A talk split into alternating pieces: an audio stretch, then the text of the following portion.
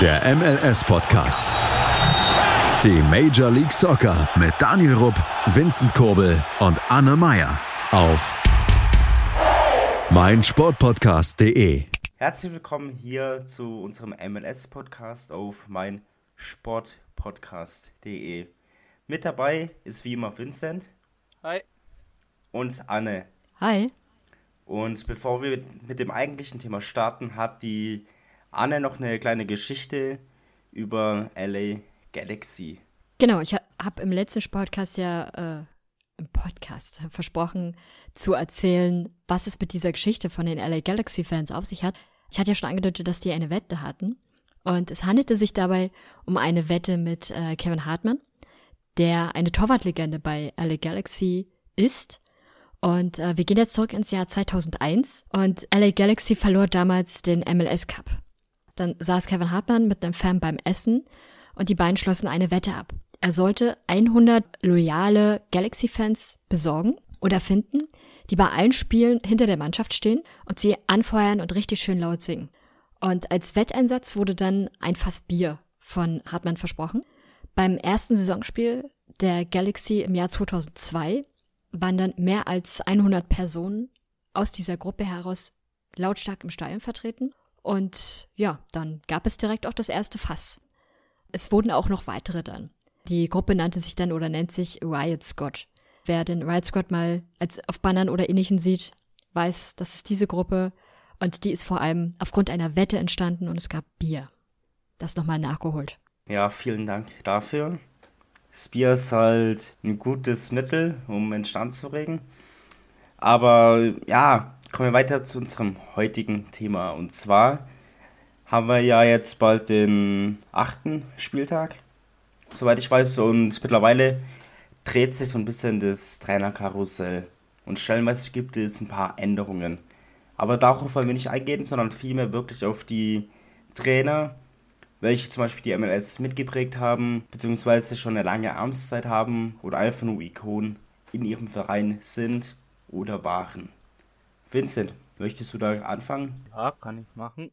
Ich würde mal damit anfangen, dass ich von den aktuellen Trainern, die aktuell noch im Amt sind, mal meine zwei Favoriten aufzähle in der MLS, die ich persönlich oder von denen ich sehr viel halte. Zum einen natürlich oder auch Gott sei Dank ist der eine äh, bei Sporting Kansas City, bei meinem Verein. Das ist schon mal sehr gut, dass da so trainertechnisch alles stimmt. Das ist Peter Vermees auch ehemaliger Nationalspieler von der USA. Der ist jetzt schon sage und schreibe ganze äh, neun Jahre im Amt, oder wenn man es genau, oder ja, neun, ja, neun Jahre. Und das ist einfach, ich sage jetzt mal, Gold wert und das zeigt auch, äh, wie zufrieden der Verein ist und mit seiner Arbeit. Also da passt einfach alles.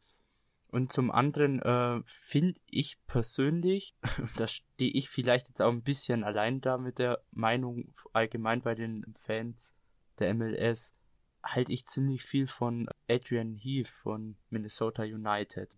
Ich weiß, der Trainer ist jetzt vielleicht auch nicht so dafür bekannt, dass er gut ist und so, aber ich finde ihn auch jetzt ein bisschen menschlich gesehen, ist er bis jetzt, also wenn ich was gesehen habe, ziemlich gut rübergekommen und der macht auch ordentliche Leistungen. Das ist jetzt nicht einer, der so katastrophal schlecht ist, aber der ist jetzt auch nicht überragend gut, aber ich finde ihn einfach sympathisch und für die MLS so ein typischer MLS. Aber man muss ja auch sagen, wenn man sich ansieht, wie es zurzeit um Minnesota steht, macht er eigentlich einen ganz guten Job. Bei Orlando ja. konnte man einfach nicht verretten. Nee, also letztes Jahr lief es auch noch nicht so ganz rund bei Minnesota, aber dieses Jahr sieht es so aus, dass jetzt so dass er sich so an den Verein gewöhnt hat, an die Spieler und zurzeit sieht's gut aus, aber in der MLS kann das eine Saison so, die andere so, also da ist viel offen, aber ich glaube, es sind zurzeit sechster Platz Minnesota. Das ist ziemlich gut für deren Verhältnisse. Und ähm, ich würde mal sagen, bevor wir zu den negativen Trennungen kommen, darf Daniel auch noch, oder hast du auch noch ein paar Favoriten oder einen? Ja, in der Tat habe ich einen Favoriten und zwar hat er mich auch schon letzte Saison überzeugt. Und zwar ist es kein geringerer als Bob Bradley. Er ist jetzt, wie gesagt, erst seit vergangener Saison in der MLS mit LAFC, aber hat schon gezeigt, dass er ein erfolgreiches Spielsystem hat. Hat im Moment einen Punktschnitt von 2,44 Punkten, welches bei 40 Spielen eigentlich eine ziemlich gute Bilanz ist. Ja, soviel zu meinem Trainer. Ihr geht immer so nach Erfolgen. Mein absoluter Lieblingstrainer in der MLS ist kein Trainer, der mega krasse Erfolge hinter sich hat, aber den, und wer diesen Podcast jetzt schon ein paar Mal gehört hat, weiß auch, wer mein Lieblingstrainer ist. Den Trainer, den ich tatsächlich am meisten schätze, ist Mike Petke, Trainer von Real Salt Lake.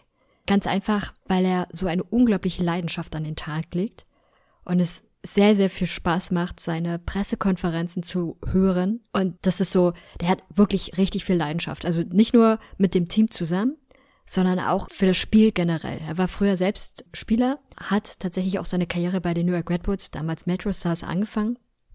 Hat er zwischenzeitlich auch bei DC United und ich glaube auch bei Houston, kann das sein?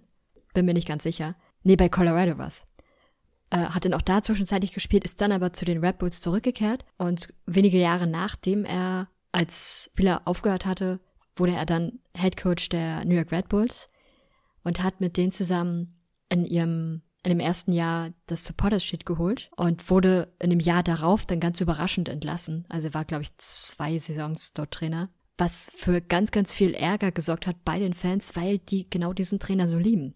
Er hat so eine ganz spezielle Art, Trainer zu sein.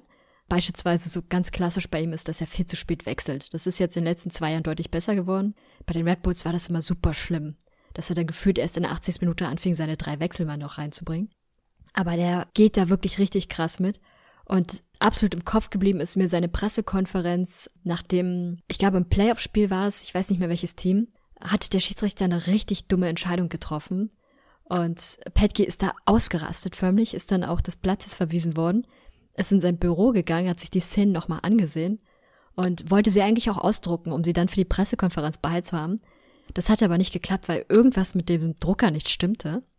Und dann hört man halt, wie er in dieser Pressekonferenz halt nicht nur über den, über den Schiedsrichter meckert, sondern eben auch über diesen freaking Printer. Und daraus ist eine ganze Serie an Sprüchen und Memes entstanden. Und tatsächlich ist er bei den, selbst bei den Real Salt Lake Fans sehr, sehr schnell sehr beliebt geworden. Das ist also nicht mal Erfolg ist das Entscheidende, sondern auch so, wie so ein Trainer ist und bei dem ist es einfach die Leidenschaft, die mir richtig viel Spaß macht. Petke und Zerdrucker könnte eine neue Biografie werden, theoretisch. Ja, also ja. wenn wenn irgendwas ihn auszeichnet, dann sind es eigentlich die Sweater, seine Pullover. Es gibt mhm. einen eigenen Twitter-Account dafür. Mike Petkes Sweater. Sehr unterhaltsam. Hat er naja. so verschiedene Sachen an dann? Oder? Nee, er hat einfach immer ein Sweater an, immer. Ach so. Naja, fast wie neues Reklamieren, hat auch seinen eigenen Twitter-Account. äh, bevor wir aber mit den negativen Trainern weitermachen, muss ich mich noch kurz korrigieren. Und zwar habe ich ja gerade gesagt, dass Bob Bradley einen Punkteschnitt von 2,44 Punkten hat. Und zwar ist das jetzt so diese Saison. Ich habe das mal nachgerechnet und zwar hat er in den kompletten Spielen einen Punkteschnitt von 1,84. Einfach nur um mich zu berichtigen. Aber wie gesagt, jetzt kommen wir zu den negativen Seiten der MLS, was die Trainer angeht. Möchte einer von euch anfangen? Vincent. Also, ähm, da gibt es einen Trainer, von dem ich nicht viel halte. Das ist äh, von Chicago Fire. Ich weiß nicht, ob ich den Namen jetzt äh, richtig ausspreche, aber Vljeko Paunovic. Er ist zwar erst 41, das geht noch, ziemlich junges Traineralter, aber ich weiß nicht, für das, was Chicago an Spielern aufbieten kann und so, macht er immer ziemlich wenig. Er hat, glaube einmal die Playoffs Qualifikation erreicht und dann sind sie dort ausgeschieden. Aber ja, ich weiß nicht, also er überzeugt nicht und auch taktisch ähm, steht Chicago nicht immer so glorreich da. Ist mehr drin im ganzen Kader, setzt er nicht sehr gut um.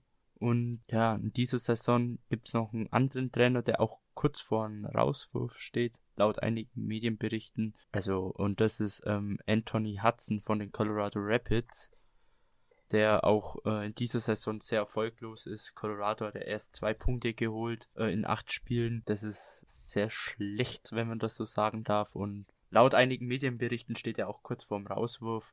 Der hat's auch nicht so erreicht mit Colorado. Mal schauen, der war jetzt ein Jahr auch im Amt. Gucken, wann die Entlassung folgt. Ich denke mal, bei der nächsten Niederlage am nächsten Spieltag wird schon soweit sein. Ja, das waren so meine zwei Negativbeispiele.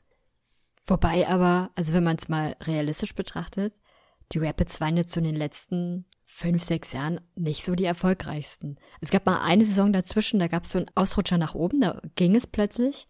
Und da haben sie dann auch, also ich glaube, in die Playoffs hatten sie es nicht geschafft, aber da haben sie zumindest in einem relevanten Bereich mitgespielt. Aber ansonsten waren die immer unten in der Tabelle. Also kann es nicht an ihm liegen. Wobei der Kader eigentlich auch nicht so schlecht ist. Also das ist jetzt kein Kader, wo man sagt, ja gut, sicher Playoffs. Aber das ist ein Kader, wo man sagen kann, ihr könnt mitspielen. Also, dass sie nicht reinrutschen, aber um die Playoffs spielen zumindest. So Platz 8, 7, sowas. Er ist jetzt nicht katastrophal schlecht, aber er scheitert halt auch am Verein. So kann man es ausdrücken. Jeder scheitert in dem Verein. Katastrophal.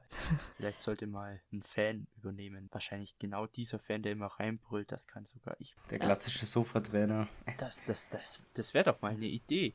Einfach, wenn alle Trainer scheitern, einfach mal einen Fan nehmen, wenn man zufällig einen hört, der reinruft, das kann ich sogar besser und den zum Trainer machen. Das wär's. Und der wird dann ja, das, So, jetzt genau so muss es laufen.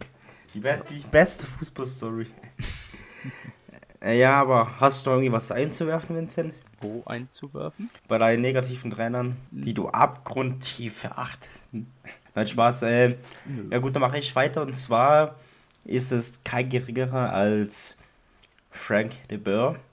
Ja, er ist erst drei Monate im Amt, aber hat schon bei mir alle Sympathiepunkte verspielt. Ich muss einfach sagen, dass ich sein Spielsystem, welches er an den Tag legt mit Atlanta, einfach abgrundtief schlecht finde. Also mit Atlanta kannst du nicht spielen, das musst du komplett anders machen. Ich kann es besser. Nein. Ja, aber ich, ich finde einfach, die Ausbeutung, welche sie in den Spielen haben, ist einfach viel zu schlecht. Defensiv sei jetzt mal dahingestellt, aber offensiv geht einfach mit dem Trio, was du vorne hast, um Gressel und um Martinez, ist dann einfach viel zu wenig. Dazu kommt noch ein Barco. Klar, er hat letztens Doppelpack erzielt, war auch alles schön und gut, aber es ist halt zu wenig wenn du als Titelverteidiger in den Kampf um den Titel gehst. Aber man muss auch so sehen, De Boer, der war noch nie gut, also selbst in Europa. Ich habe ihn ja auch ein bisschen intensiver verfolgt bei seinem kurzen Intermezzo bei Crystal Palace. Äh, bin ja auch Fan von Crystal Palace deswegen. Und da war auch der schon grottenschlecht, also auch taktisch gesehen. Und der war ja auch bei den, ich glaube davor war er bei Inter Mailand mal, wenn ich mich nicht täusche. Auch da war er nicht gut. Also deswegen, als er dort äh, bei Atlanta bestätigt wurde, habe ich mal halt so gedacht, es ist ein Scheißtrainer, wenn ich das so ausdrücken darf, aber für die MLS reicht's vielleicht noch, dachte ich mir, aber nicht mal da wird's wahrscheinlich reichen, wie es aussieht.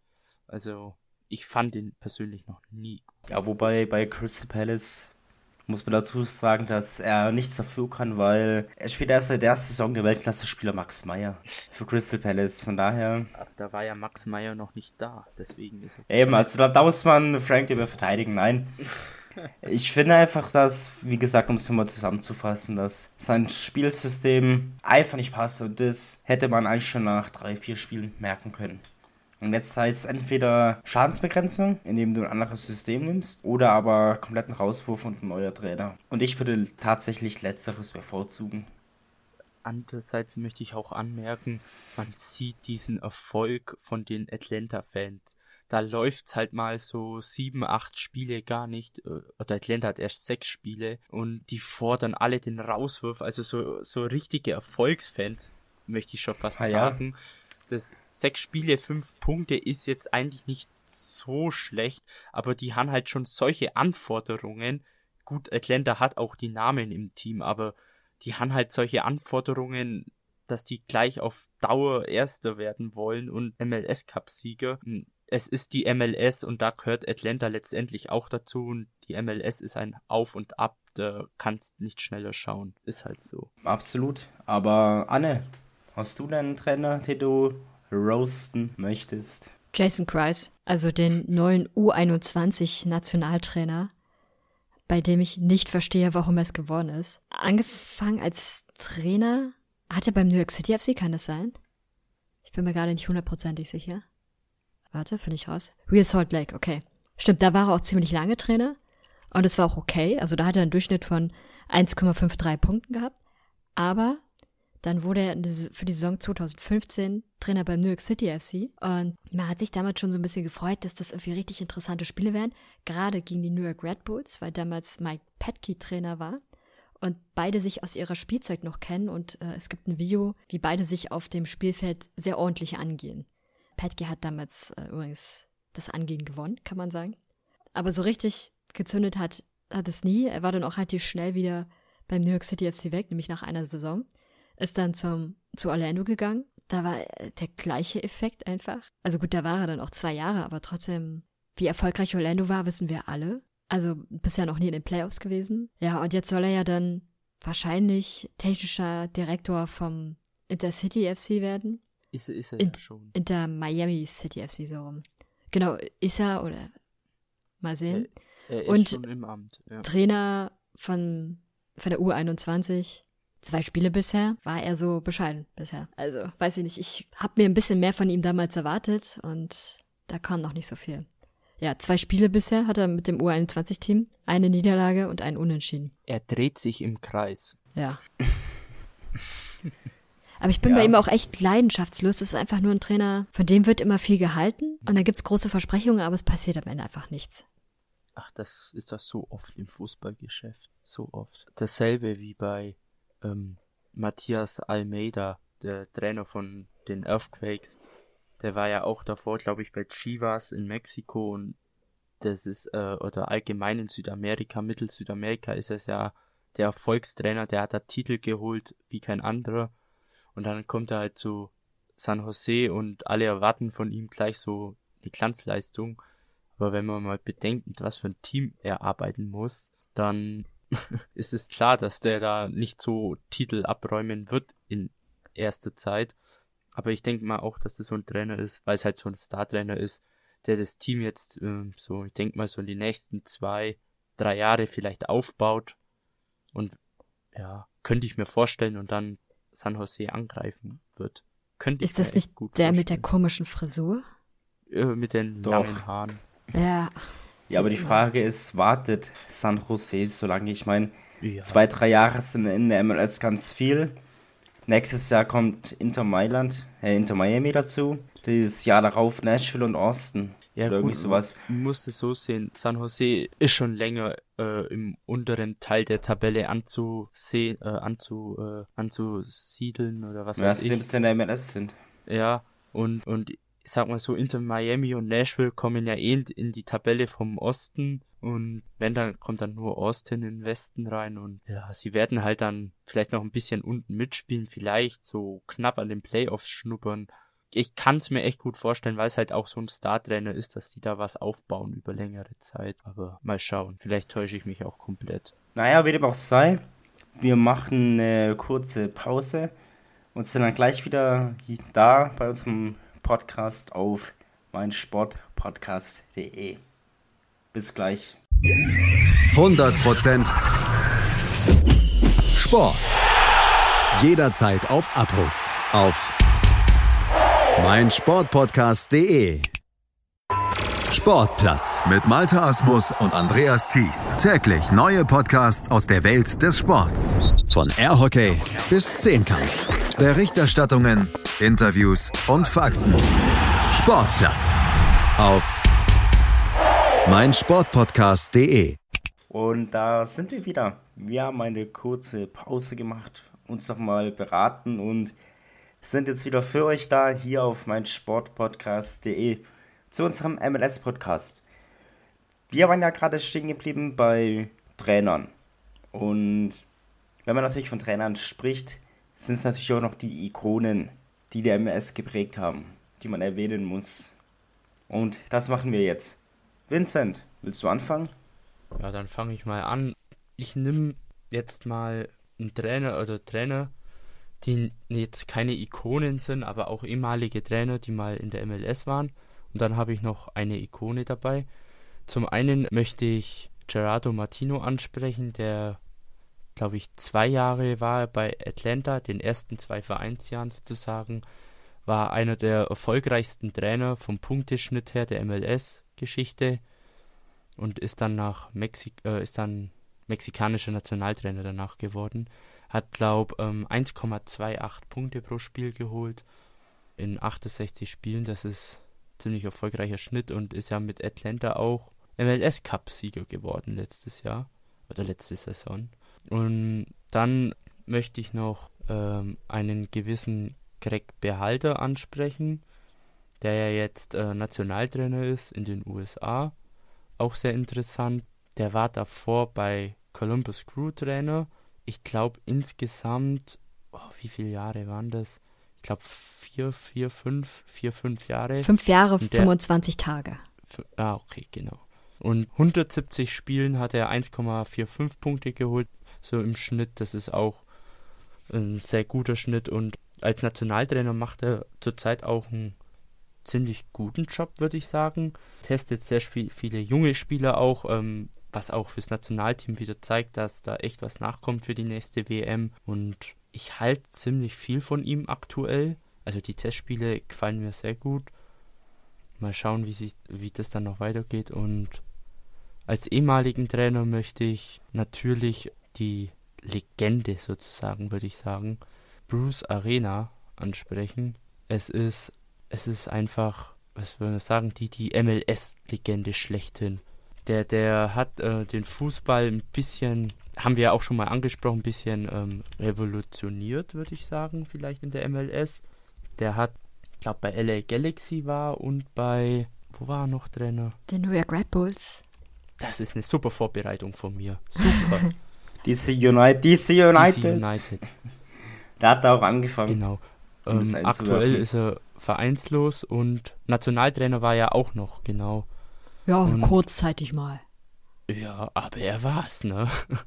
aber dieses Nationaltrainer Inter Intermetzel, der, der, wann hat er übernommen? 96 bis 2006 war, glaube ich wer auch während der WM 2002 war mit den USA vertreten. Ja, er hat da schon einiges aufgestellt.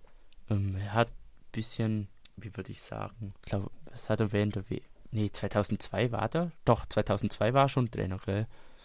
Ja. ja. Und äh, der hat da auch damals ziemlich ein junges Team aufgebaut mit der US-Nationalmannschaft. Also und hat die USA schon ein bisschen wieder aufgeholfen.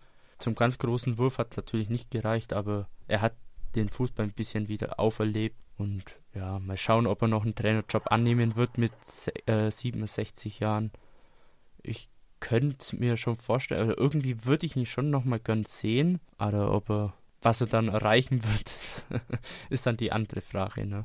Vielleicht will er ja mal zu Atlanta gehen. Ja, ich habe auch gehört, dass Colorado ziemlich guter Postenanwärter ist. Naja, man muss aufhören, wenn es am schönsten ist, definitiv. Und ich glaube nicht, dass sich Bruce Arena seinen Ruhestand mit, ja, mit sowas versaut, sag ich jetzt einfach mal. Daniel, ich bin mal, ich bin Aber, mal so nett und überlass dir einen Trainer, den du mit Sicherheit kennst. Oh ja, ja. Ich mache es doch mit dem weiter, bevor der mir jetzt echt weggeschafft wird. Und zwar ist es kein geringerer als Sigi Schmidt. Für alle, die Sigi Schmidt nicht kennen, er ist ja halb Deutscher, dort zumindest geboren und auch teilweise aufgewachsen.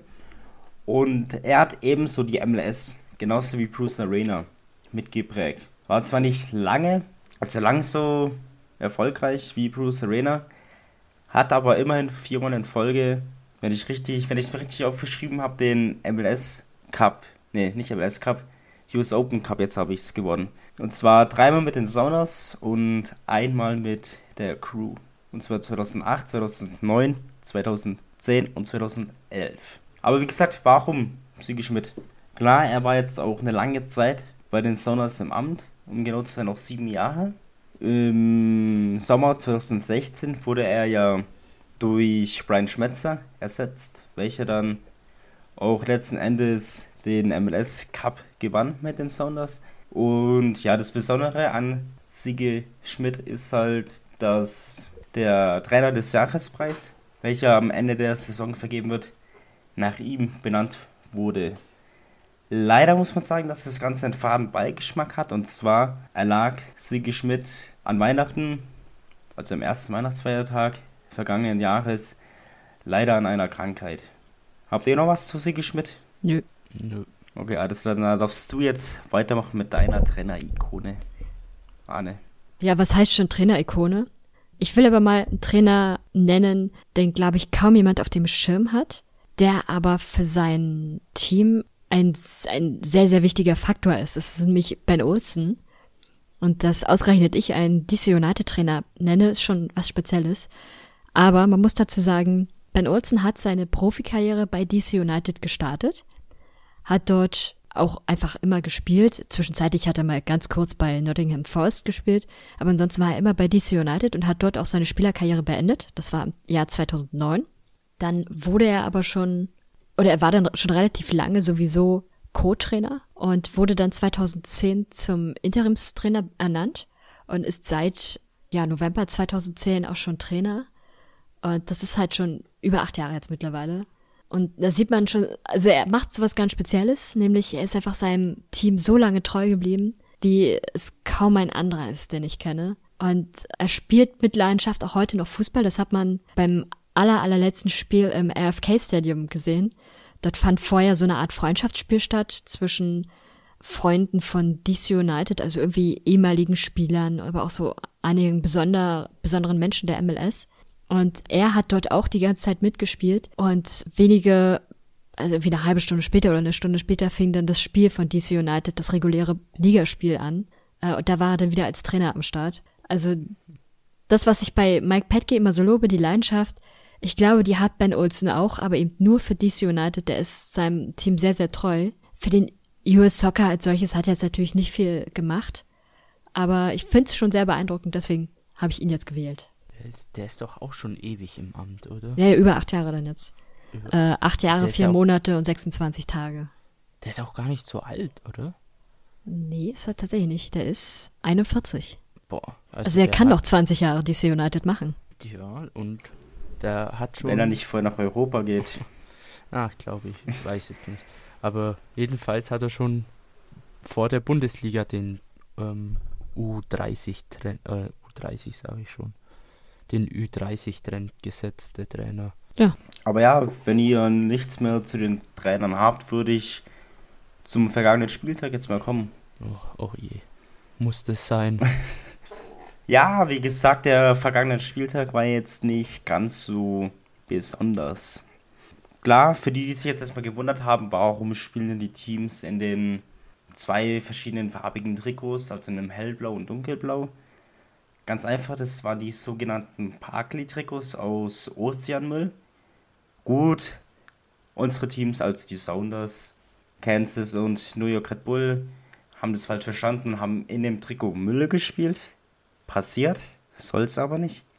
Aber darum soll es nicht gehen. Vielmehr haben wir uns jeweils ein Spiel rausgesucht und werden jetzt darauf eingehen. Freiwillige vor. Wir fangen aber mit dem Positiven an, oder? Ja. Dann, dann gehe ich mal als Freiwilliger vor.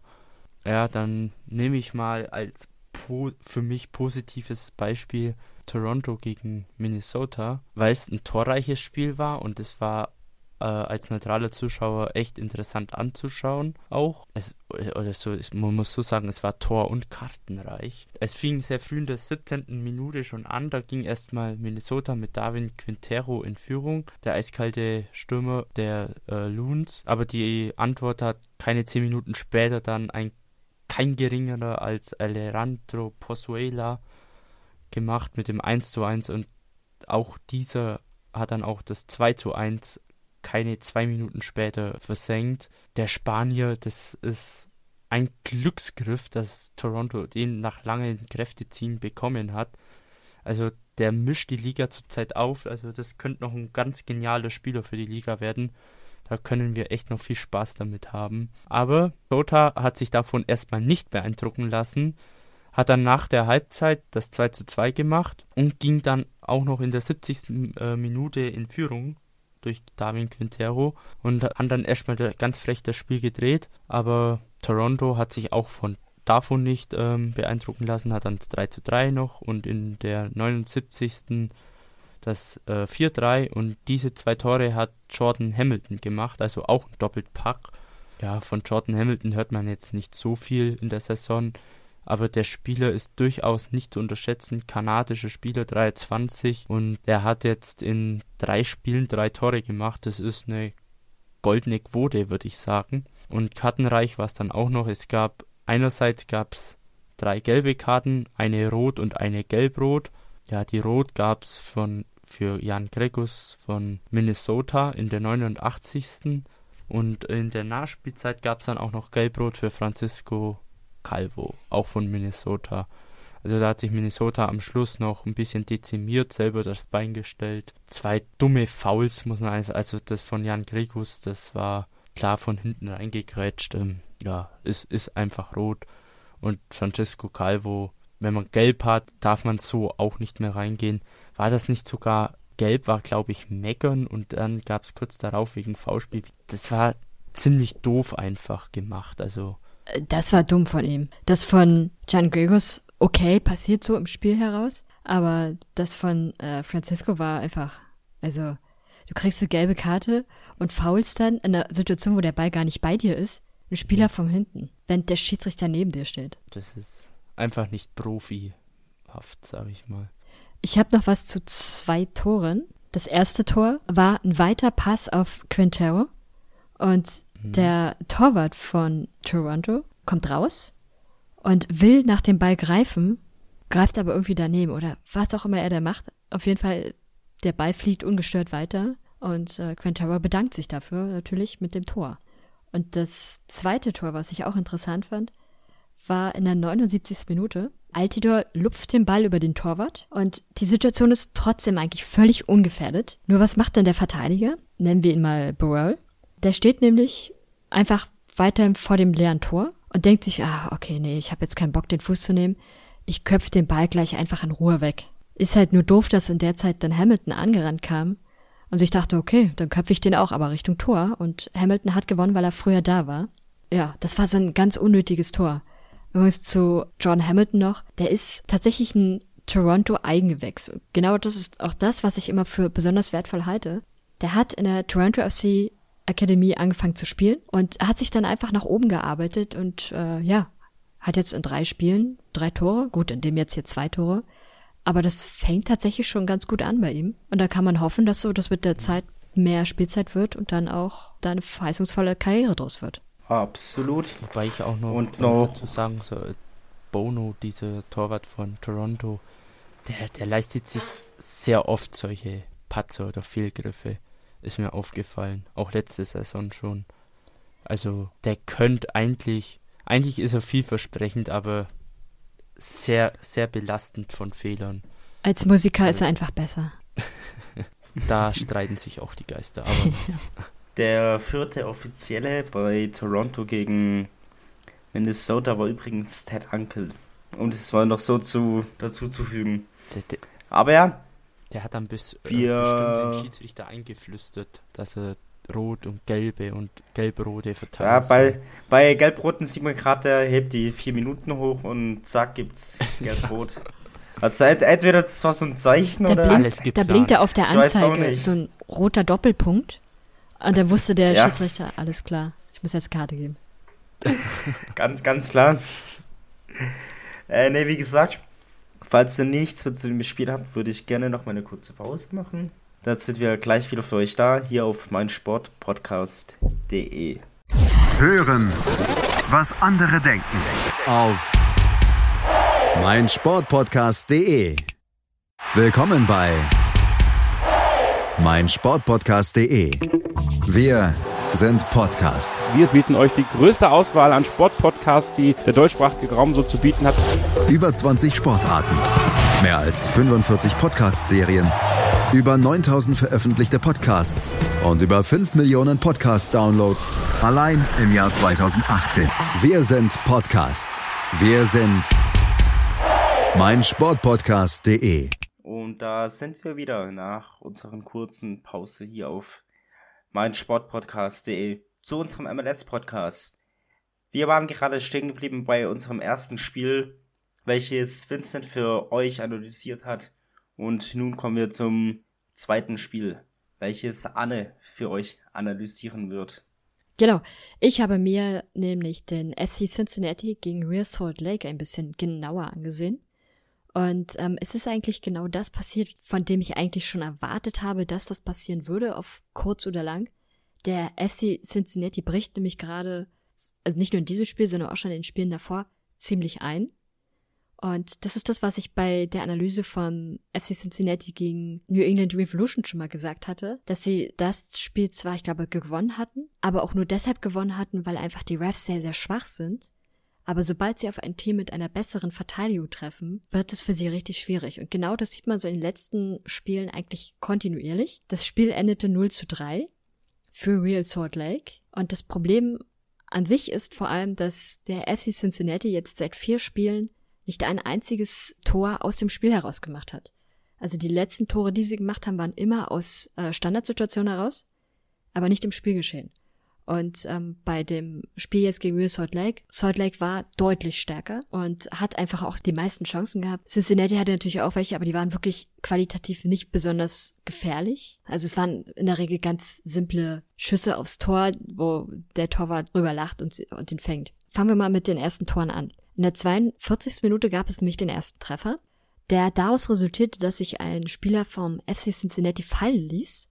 Das war kurz hinter dem Mittelfeld. Und wahrscheinlich oder mutmaßlich ist er aufgrund eines Schlags gefallen oder hat sich dort fallen lassen. Wenn, dann war der Schlag aber nicht besonders hart, muss man auch sagen, und passierte so aus dem Spiel heraus. Und das Problem war, dass er sich fallen ließ, war einfach dass dann plötzlich die ganze Bewegung Richtung Cincinnati-Tor ging und seine Mitspieler nicht großartig eingriffen. Dementsprechend hatte äh, Rusinek es dann super leicht und macht das Tor. In der 45. Minute, beziehungsweise in der Nachspielzeit, stand Real Salt Lake wieder vor dem Tor und hat schon dreimal auf dieses Tor geschossen. Es ist immer geblockt worden oder gehalten worden, aber fast alle sind geblockt worden. Und dann im dritten oder vierten Anlauf hat es dann irgendwann mal geklappt, den, die Kugel hinter die Linie zu kriegen. Aber das war auch so ähnlich so. Alle Cincinnati-Spieler standen einfach nur noch im Strafraum rum und haben irgendwie versucht, mit ihrem Körper diesen Ball davon zu verhindern, ins Tor zu gehen. Aber irgendwann findet sich halt immer irgendwie eine Lücke. Und äh, ja, dann gab es am Schluss auch noch, der, nicht am Schluss, in der 59 Minute war das, da gab es noch einen Elfmeter, den hat äh, auch wieder Rusinak geschossen. Das Tor in der 45. Minute war übrigens von Sam Johnson, von dem Vincent, glaube ich, letzte Woche sagte, dass, dass er nicht versteht, warum der Designated Player ist. Jetzt weiß es, weil er Tore macht. Ja. Gut, nicht so viele, aber immerhin. Ja, mal schauen. Ja. Ich glaube, das war sein zweites Spiel und sein zweites Tor jetzt, aber. Siehst du? Ist immerhin ziemlich kontinuierlich. Ja, ja, mal, ja, mal schauen. Also, wenn er Torschützenkönig wird, dann ist er berechtigt Destiny Player. Aber nur. Geben wir ihm, geben wir ihm zwei Saisons die Möglichkeit. Zu dem Elfmeter aber noch. Ich muss feststellen, dass Rusinek nicht der sympathischste Typ ist. Er hat mich genau das gemacht, was ich beim Elfmeter wahnsinnig hasse nämlich den Anlauf so unglaublich zu verzögern und dann so Spielchen zu machen, das ist einfach nicht, das ist nicht cool, wenn du auf die Art und Weise versuchst, den Torwart zu verarschen, anstatt einfach durchzuziehen. Der macht seine Tore, aber ein Sympathietyp ist es nicht. Ganz witzige Sache, die mir übrigens aufgefallen ist bei Torjubel jeweils. Gefühlt sehen fast alle Spieler von Real Salt Lake gleich aus. Es gibt so zwei, drei Ausnahmen, aber ansonsten, wenn die so auf einem Haufen stehen, kannst du nicht mehr unterscheiden, wer wer ist. Vor allem, wenn Kyle Beckerman jetzt keine Rastas mehr hat. Die er ja schon seit Monaten nicht mehr hat. Ja, aber davor hat man ihn halt immer gesehen. Dann hat man ihn zumindest erkannt, ja. Und jetzt sehen einfach ja. alle gleich aus. So. Alle eine ähnliche Frisur, alle ähnliche Haarfarben. Es sind einfach alles Zwillinge. Kai Beckerman hat übrigens heute Geburtstag. Standpunkt der Aufnahme Mittwoch. Happy Birthday. Ja. Ja, dann mal alles Gute auch meinerseits. Genau, aber das soll's von mir gewesen sein. War jetzt kein Megaspiel, aber ein ganz solider Sieg für Real Salt Lake auswärts. Und ja, Cincinnati muss tatsächlich zusehen, dass sie sich da stabilisieren hinten. Ja, und jetzt mache ich weiter und zwar mit Philadelphia gegen Montreal. Ich muss sagen, als ich das Spiel angeschaut habe, dachte ich mir auch danach, wie Philadelphia eigentlich das Spiel gewinnen konnte. Und ganz klar, Effektivität. Also so im Vergleich hatte Philadelphia vielleicht vier Chancen, wenn es hinkommt. So ich das also vier gute Chancen, haben es halt drei effektiv genutzt. Das eins stark gemacht. Das 2-0 nach dem Elfmeter, ja auch absolut dumm war, ihn da zu faul. Und das 3-0 nach Vorlage von Kai Wagner, welcher am Ende mit Rot vom Feld geflogen ist. Aber ja, alles auf Anfang mal wieder. Und zwar 14. Minute. Corey Burke mit einem schönen Schuss aus der zweiten Reihe. Netzt da ein. zum 1-0. Dann kurz vor der Halbzeit merkt man nur, wie es einer Flanke also ich weiß gar nicht mehr, ob es ein Eckball war oder nicht, wie es halt zu Tumulten kommt und dann legt halt einer von Philadelphia und der Schiedsrichter zeigt auf den Punkt. Und in der, Wiederholung, in der Wiederholung sieht man tatsächlich, dass der Elfmeter berechtigt ist, weil halt einfach gehalten wurde. Und Shamiro Montero nahm die Einladung an und vollendete zum 2 zu 0 Pausenstand. Und dann kurz nach Seitenwechsel in der 57. Minute erhöhte Alejandro Bedoya auf 13-0 nach Vorlage, wie gesagt, von Kai Wagner, was auch zeitgleich der Endstand war. Aber es gab ja, wie gesagt, noch die rote Karte von Kai Wagner. Zunächst mal dachte ich mir, wieso checkt er das jetzt? Das sah doch eigentlich ganz fair aus. Dachte ich mir, gut, vielleicht war es der letzte Mann. Nein, natürlich nicht. Es war halt, ja, ein ganz böses Foul, sage ich jetzt einfach mal, wofür du mit Rot vom Platz geschickt wirst. Leider ist jetzt seine 90-Minuten-Streak mehr oder weniger, mehr oder weniger gebrochen. Auf dem Papier hat er trotzdem 90 Minuten gespielt, aber halt leider nicht durch. Und ja, jede Serie reißt mal. Leider auch nun die von Kai Wagner, um es jetzt mal so zu sagen. Aber ansonsten war die Partie relativ fair. Aber auch eindeutig, fand aber, ich. Ja, es war zu eindeutig. Also man hätte sich nicht wundern müssen, wenn es unentschieden ausgeht und auch nur 1-1. Aber ja, kommen wir nun noch zu, zu Spielen, die jetzt nicht ganz so toll liefen von uns. Also Vincent, ich überlasse dir da wieder den Vortritt. Ja, gut. Ähm, was sein muss, muss sein, ne? Ja, ich will nicht, naja. Also, ähm, in San Jose hat sich folgendes ergeben, äh, letzten Sonntag. Das da Spiel ist abgesorgt worden wegen, äh, äh Platzregen. Platz war unspielbar, Überschwemmung. Ja, tut mir leid jetzt für die Enttäuschung hier im, nee, Spaß, also. War nur ein Trainingsspiel. ja, äh, in der Tat, das war's. Ähm, 4 zu 1 hat das Trainingsspiel die Quakes en en entschieden. Ja, ähm, es hätte besser laufen können für Kansas, aber das darauf hat man ja aufgespielt, diese Taktik eingeprägt und dann kommt im nächsten Spieltag der Sieg. Ganz klar, Doppeltorschütze Danny Heusen hat innerhalb von einer Viertelstunde noch zwei Tore gemacht. Der Kapitän Shea Salinas kurz nach der Halbzeit mit 3-0 und äh, der Wikinger, der Schwede Magnus Eriksen dann noch mit dem 4-0 und dann ja noch so ein bisschen so im Trainingsmodus hat dann Felipe Gutierrez noch ein 4-1 Anschluss gemacht. Was ich von San Jose nicht so schön fand, ähm, dass man in einem Trainingsspiel so fault. Da gab es dann sogar noch einen Elfmeter, aber den Hans hat dann Kansas fairerweise hoch in den Himmel geschossen. Ja, also man muss ja jetzt nicht so übertreiben in solchen Spielen, denen um nichts geht. Ja. Legenden sagen, dass der Ball immer noch unterwegs ist. Ja, ich ich, glaub, ich habe ihn gerade noch an meinem Fenster vorbeifliegen sehen. Das müsste der Ball gewesen. Egal.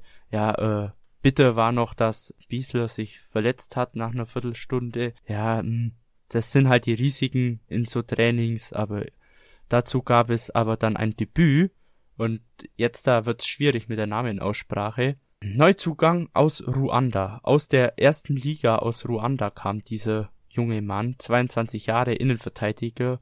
Er heißt Abdul Rwatubayaye. Rwatubayaye, ach, was weiß ich. Er kam zum Debüt für Kansas. Mal schauen, äh, was man von ihm erwarten kann. Also aus der ersten Liga aus, äh, was habe ich gesagt? Uganda? Habe ich, nee, Ruanda da bin ich echt gespannt, weil das ist halt irgend so eine afrikanische Liga, die nicht mal eine große Bedeutung hat. Also da bin ich echt gespannt, was die in dem gesehen oder wie die den allein gefunden haben. Aber mal schauen. Ja, dann äh, dürft ihr weitermachen. Ganz kurz für diejenigen, die es nicht verstanden haben. Es war kein Trainingsspiel, aber manchmal hilft es nur mit Ignoranz zu arbeiten. So gehe ich schon seit einigen Wochen vor, weil die Red Bulls äh, ja in die Saison durchwachsen gestartet sind, wenn man es sehr nett sagen würde. Man könnte auch sagen, es ist die schle der schlechteste Saisonstart seit 2009. Und ja, ich hatte es letzte Woche schon vorausgesagt und äh, sollte mal wieder recht behalten. Die äh, Red Bulls haben gegen, gegen den Titelanwärter New England Revolution verloren. 1 zu 0.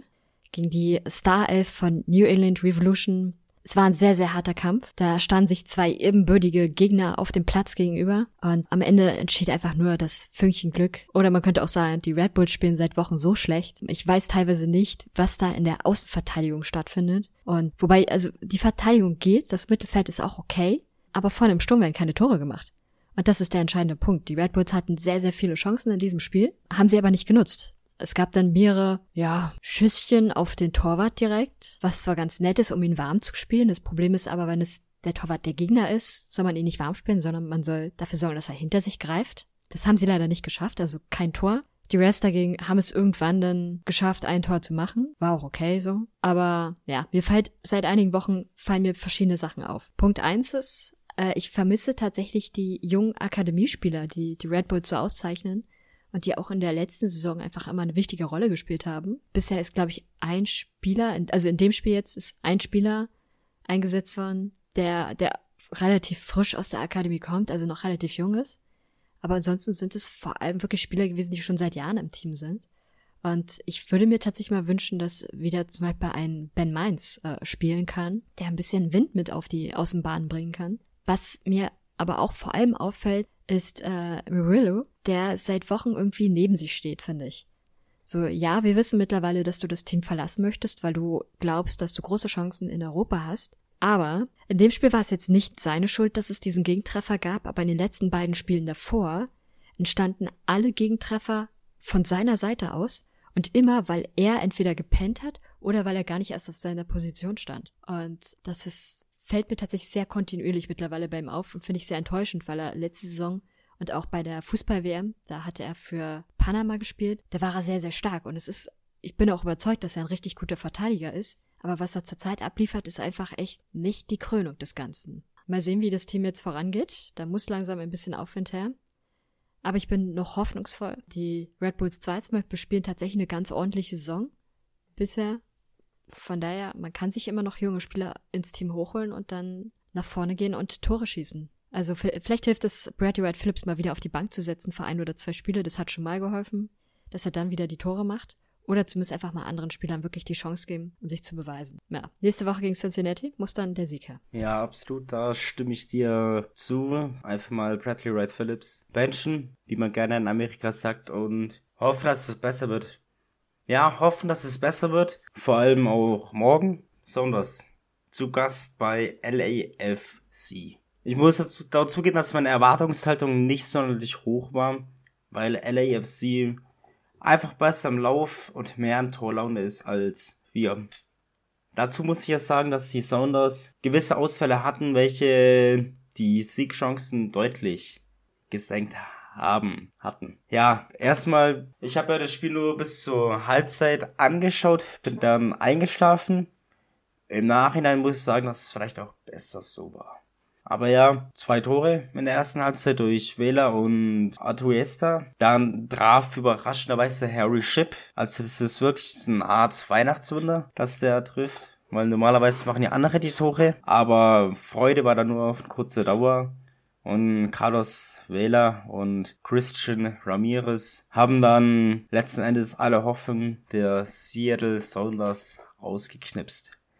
Man muss dazu sagen, dass ja am Sonntag beide Mannschaften wieder aufeinandertreffen. Dieses Mal im vertrauten Heim, im Century Link Field. Und da muss es um einiges besser laufen für die Sounders welche aber auch schon morgen spielen gegen San Jose. Aber ansonsten war die Partie fair, aber letzten Endes, wie gesagt, ist der Sieger verdient. LAFC und die Mannschaft von Bob Bradley ist auch verdient, momentan Erster und wenn sie so weiterspielen, dann marschieren sie straight Richtung Supporter Shield. Aber ja, habt ihr jetzt noch was dazu oder ein Spiel, auf das ihr euch freut?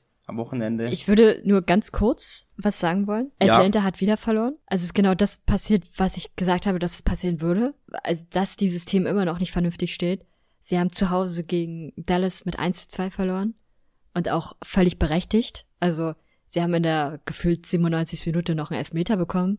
Aber ansonsten war das ein klarer Sieg, ein deutlicher Sieg für Dallas. Und Chicago Fire hat 4 zu 1 gewonnen. Da muss man sagen, war tatsächlich ein gutes Spiel von Chicago. Habe ich nicht erwartet. Es waren schöne Tore, es war schön herausgespielt. Wenn sie so weiterspielen, dann okay, ziehe ich meine Kritik durchaus zurück. Das war sehr nett gemacht. Vielleicht liegt es aber auch an Dex McCarthy, der vergangene Woche Papa geworden ist. Also ich glaube an dem wenige Stunden zuvor erst oder einen Tag zuvor. Und der da wahrscheinlich ganz viel Zauber mit ins Team gebracht hat. Ja, also, ähm, wenn ich jetzt auf die Spiele von nächster Woche blicken darf, oder was heißt nächste Woche, äh, dieses Wochenende, ähm, oder habt ihr noch was zum letzten Spieltag zu sagen? Nichts Nö. mehr, oder? Dann, ähm, Nee. habe ich einen Favorit, Kansas gegen Revolution natürlich. Ich habe ein bisschen Angst. Harter Gegner, richtig harter Gegner. Ja, äh, Meister Titelkandidat. ja, wie du schon sagtest, Meisteranwärter, Star-Assemble.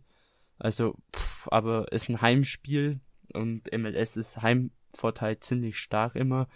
Also ich habe ein bisschen Hoffnung, da ein paar Pünktchen mitzunehmen. also ich habe echt Angst vom Spiel. Und, es wird ein ähm, solides 0-0.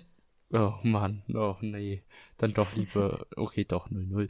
ähm, und dann habe ich, äh, oder ja, habe ich noch ziemlich Bock auf das Spiel. Äh, New York City gegen Chicago.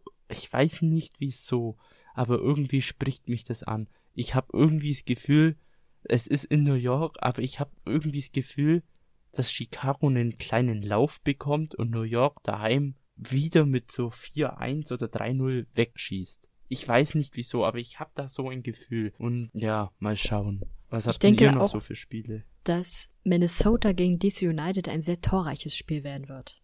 Ja, bei mir ist es, wie ich vorhin schon erwähnt habe, das Rückspiel der Sounders und LAFC. Sind die Das- eigentlich gemeinsam dann im Bus oder im Flugzeug nach Seattle gereist?